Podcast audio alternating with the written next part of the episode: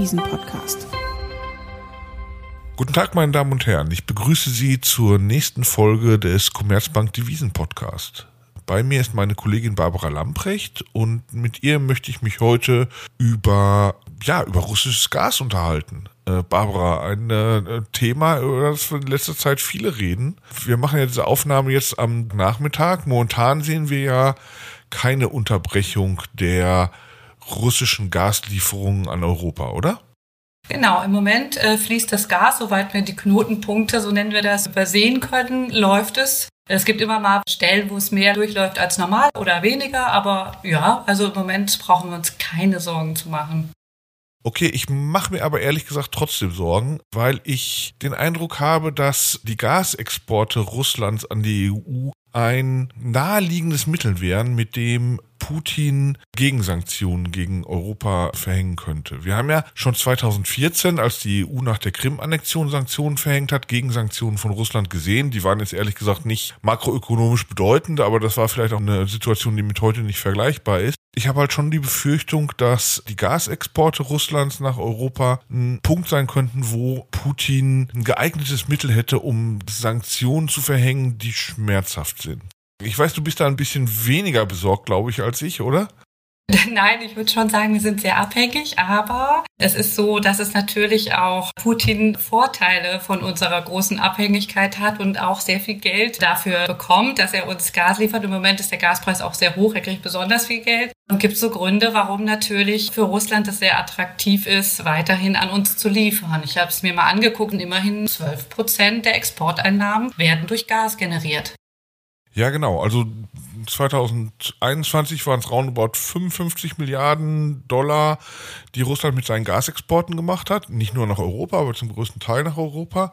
Das wäre natürlich schon etwas, worauf Russland vielleicht nicht unbedingt sehr leichtfertig verzichten wollte. Das ist mir klar. Meine Sorge begründet sich halt darin, dass, ja, dass ich glaube, dass zum einen natürlich 12 Prozent kein irrelevanter Teil ist, aber auch einer, der für Russland vielleicht noch zu verkraften wäre. Vor allem, weil Russland jetzt eh einen Exportüberschuss hast, also mehr exportiert als importiert. Wenn es also auf einen Teil seiner Exporte verzichtet, würde das nicht die Fähigkeit einschränken, Importe zu finanzieren. Und deshalb glaube ich halt, dass das so ein Bereich wäre, wo vielleicht der Hebel am größten wäre. Also der Schaden für Russland relativ gering wäre, aber gleichzeitig Schaden für Europa entstehen würde. Lass uns vielleicht erstmal auf den ersten Punkt kommen. Schaden für Russland gering.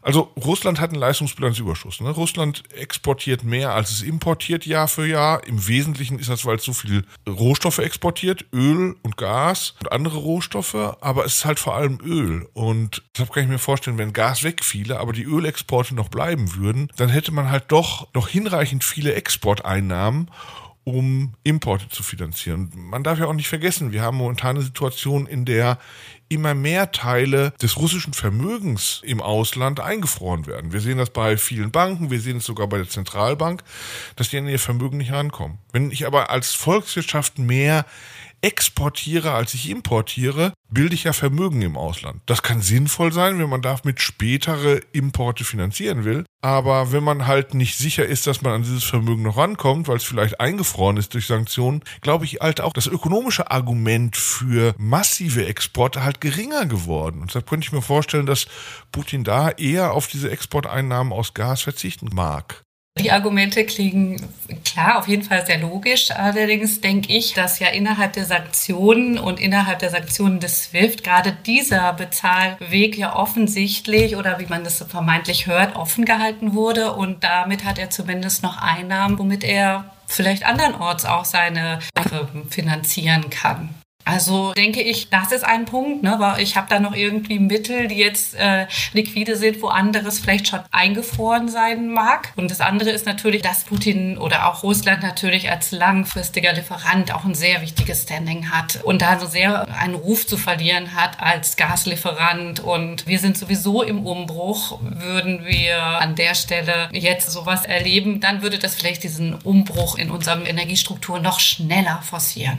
Ja, ich höre deine Argumente. Also letztendlich ist es ja wahrscheinlich eine politische Entscheidung und wir beide können es hier nicht entscheiden, wie es kommen wird, weil es letztendlich Putins persönliche Entscheidung wahrscheinlich sogar ist und deshalb schwer zu prognostizieren ist. Also von daher, wir wissen nicht, wie es kommt. Ich lege eher mehr Gewicht auf diese politischen Argumente und sage, wenn er irgendwas haben will, dann vielleicht den Gashahn, weil und darüber müssten wir, glaube ich, dann nochmal im Detail weitersprechen. Gas ist natürlich auch ein Instrument für Gegensanktionen, was Europa besonders wehtun würde, oder? Auf jeden Fall, da gebe ich dir sehr recht. Also wir sind sehr abhängig von russischem Gas. Insgesamt, äh, die EU sagt man, ungefähr mehr als 40 Prozent der Gasimporte kommen aus Russland. In Deutschland ja sogar über 50 Prozent. Allein diese Dominanz von den russischen Gaslieferungen bei unseren Importen macht es natürlich schon von einem sehr, sehr hohen Gewicht. Wir brauchen Gas in verschiedensten Bereichen, natürlich vor allem im Winter, aber auch bei Strom in der Industrie. Also auf jeden Fall sind wir da sehr, sehr vulnerabel. Okay, also wir beziehen die EU einen großen Teil ihres Gas aus Russland. Frage ist aber natürlich, wenn das wegfallen würde, erstmal gehen dann morgen unsere Heizungen aus oder ist das ein Effekt, der nicht sofort sichtbar würde?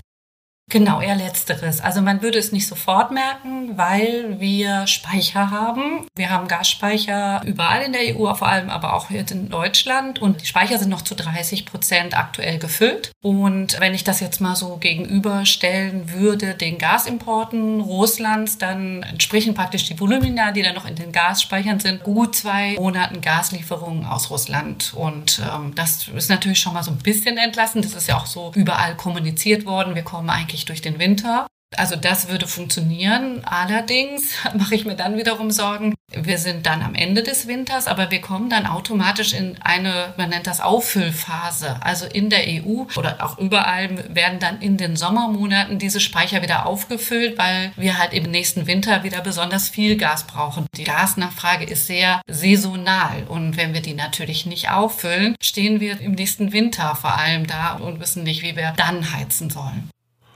Okay, also diese Heizperiode könnten wir schaffen. Probleme wäre dann also die Vorbereitung auf die nächste Heizperiode. Könnten wir woanders Gas herbekommen? Also könnte man, weil man ja dann noch ein paar Monate Zeit hat, in den Sommermonaten, wenn man anfangen muss, die Gaslager aufzubauen, das ist ja noch ein bisschen. Kriegen wir bis dahin Gas woanders her? Ja, wir kriegen auch jetzt sogar schon äh, Gas woanders her. Es gibt halt einmal die Anbindung über die Pipeline-Netze. Da ist Norwegen der zweitwichtigste Lieferant nach Russland. Und im letzten Herbst, da schlitterten wir ja schon mal so in diese Krise rein, weil unsere Vorräte nicht so besonders gut gefüllt waren und auch Russland damals schon ein bisschen zögerlich war mit seinen Lieferungen. Da hat Norwegen schon gesagt, es dreht ein bisschen den Gashahn auf, soweit es kann. Und das ist ein bisschen mehr, aber eben ganz viel Kapazität nach oben ist da nicht. Letztlich, wenn man es ein bisschen längerfristig anschaut, ist die norwegische Produktion konstant, aber hat auch keine starken Steigerungen. Und dann haben wir aber noch die Möglichkeit, worüber ja auch im Moment stark diskutiert wird, über LNG, also verflüssigtes Erdgas, zusätzliches Gas zu erhalten. Und das ist auch in letzter Zeit passiert. Also wir haben vor allem jetzt in den Wintermonaten, Januar, extrem hohe Lieferungen bei LNG gesehen, was wiederum natürlich damit zusammenhängt, dass wir auch schon im Winter jetzt sehr, sehr hohe Preise gezahlt haben und wir deswegen als Exportmarkt sehr interessant im Moment sind. Okay, und mit LNG könnten wir dann die Lücke füllen, die möglicherweise durch ein Ausbleiben des russischen Gas entstehen würde, oder ginge das nicht? Das fürchte ich, nee, das würde nicht so leicht funktionieren. Der LNG-Markt ist zwar ein sehr, sehr stark wachsender Markt und vor allem ein Anbieter. Die USA sind halt wirklich groß geworden in den letzten Jahren, also der ist gewachsen. Aber nichtsdestotrotz, alles Gas, was verflüssigt wird, wird auch irgendwie geliefert. Da sind keine überflüssigen Kapazitäten am Markt. Und ähm, ein bisschen kommt jetzt noch durch die USA dazu. Und wir sind auch im Moment äh, bevorzugter Absatzmarkt der USA. Aber es würde nicht ausreichen, auf kurze Sicht diese Lücke damit zu füllen. Wir müssten halt massiv die anderen äh, Nachfrage aus dem Markt drängen. Aber es ist so, dass dieser Markt eigentlich eher, also in der Vergangenheit zumindest, auf sehr, sehr langfristige Lieferverträge gesetzt hat und äh, da gar nicht so große Kapazitäten sind. Also es wird hin und her geschoben, wenn es halt irgendwo günstiger zu kaufen ist, aber es sind keine zusätzlichen Kapazitäten da, jetzt noch ganz viel mehr auf den Markt zu bringen. Und mit kurzfristig meinst du auch noch den nächsten Winter. Also dieses Problem werden wir nicht lösen können, weil es nicht genug LNG am Weltmarkt gibt. Sehe ich das richtig? Also wenn man es jetzt rein rechnerisch sieht, ja, es gäbe genug, aber es müsste dann alles nach Deutschland oder Europa fließen und das tut es natürlich nicht. Der wichtigste Absatzmarkt im Moment für LNG ist Asien Japan zum Beispiel war immer stark auf LNG-Importe angewiesen. China hat seine Importterminals stark ausgebaut und ist auch jetzt mittlerweile ein ganz großer Nachfrager am Markt. Also wir haben da starke Konkurrenz am Markt und deswegen ist es auf jeden Fall ein sehr schwieriges Unterfangen, da irgendwie Kompensationen zu kriegen und eigentlich auf kurze Sicht so auch nicht möglich. Also erstmal LNG gibt es wahrscheinlich nicht genug. Dann lese ich auch von, na sagen wir mal, technischen Hürden. Gas ist ja jetzt nicht so leicht durch die Gegend zu fahren innerhalb des europäischen Kontinents wie andere Dinge. Wir haben eigentlich ein Pipeline-Netz, welches darauf ausgelegt ist, dass das Gas aus Russland kommt. Also gäbe es da auch technische Hürden, wenn man jetzt LNG bekäme, das vernünftig zu verteilen in Europa? Ja, ich denke, das würde auch noch dazu kommen. Also es ist so rein rechnerisch, würde ich so sagen, da gibt es irgendwie 26 Importterminals und die haben 215 Milliarden Kubikmeter. Also da ist relativ viel Kapazität und in der Vergangenheit waren diese Importterminals auch nur so zur Hälfte ausgelastet. Aktuell sind die deutlich höher ausgelastet und ich gehe mal davon aus, dass es bestimmte Regionen gibt, wo es besonders knapp ist. Also wir haben in Südeuropa LNG-Terminals und die beziehen eigentlich ja gar nicht russisches Gas oder doch ein bisschen LNG-Gas auch aus Russland, aber es ist natürlich vor allem jetzt dann hier in Nordeuropa ein Engpass. Da müsste man halt schauen, ob da wirklich ausreichend Importterminals überhaupt da sind. Wir in Deutschland haben ja noch gar keinen Importterminal bislang gebaut. Okay, also das wäre einerseits die Frage, kriegt man das Gas dann dahin, wo man es haben will? Die andere Frage wäre wahrscheinlich auch, wer füllt zuerst seine Speicher? Ne? Also man bräuchte auch eine Koordination innerhalb Europas, nehme ich an, oder?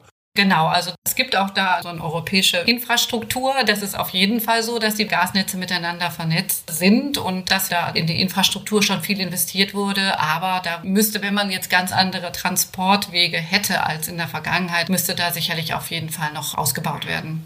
Von daher, das würde schwierig und könnte vielleicht zumindest mal, vielleicht im nächsten Winter nicht klappen. Also auf lange Frist kann ich mir dann irgendwie schon vorstellen, dass das vielleicht dann auch das Angebot weltweit steigen würde, oder? Also könnten da Gasproduzenten, sagen wir mal, in den nächsten Jahren zusätzliche Kapazitäten schaffen?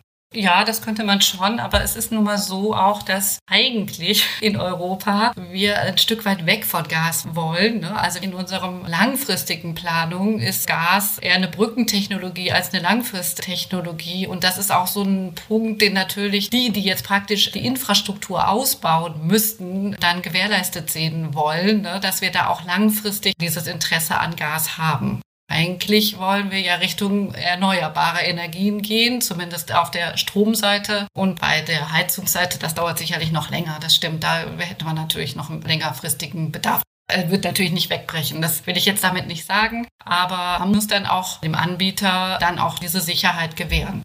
Okay, das verstehe ich. Also ist da auch ein Konflikt zwischen langfristiger Strategie, also weg von Öl, Kohle und Gas hin zu erneuerbaren Energien und sagen wir mal mittelfristigen Versorgungssicherheit, oder? Auf jeden Fall, genau. Das ist, glaube ich, jetzt auch ein Punkt, wo es einfach im Moment ein bisschen äh, klemmt, das da noch zusätzlich zu beachten. Das ist äh, auch ein Punkt, womit wir ja vielleicht auch schon bei der anderen Seite sind. Wir haben ja eigentlich immer nur über das Angebot gesprochen. Natürlich kann man auch über die Nachfrage noch was bewegen am EU-Gasmarkt. Also ich habe mehrere Nachfragesektoren da und äh, natürlich einerseits das Heizen, wo ich ja wahrscheinlich nicht ganz so schnell irgendwie Bewegung reinkriegen könnte, aber ich habe auch einen Teil, der in die Stromerzeugung fließt und da kann ich natürlich vielleicht auch noch mal was drehen für den nächsten Winter, wenn ich eben sehe, dass da Knappheit geht, dass ich doch vielleicht die Kohlekraft, ich will das jetzt nicht zu politisch aussehen, aber da gibt es noch Stellschrauben, an denen ich auch noch mal auf der Nachfrageseite, also auf der Verbrauchsseite etwas drehen kann.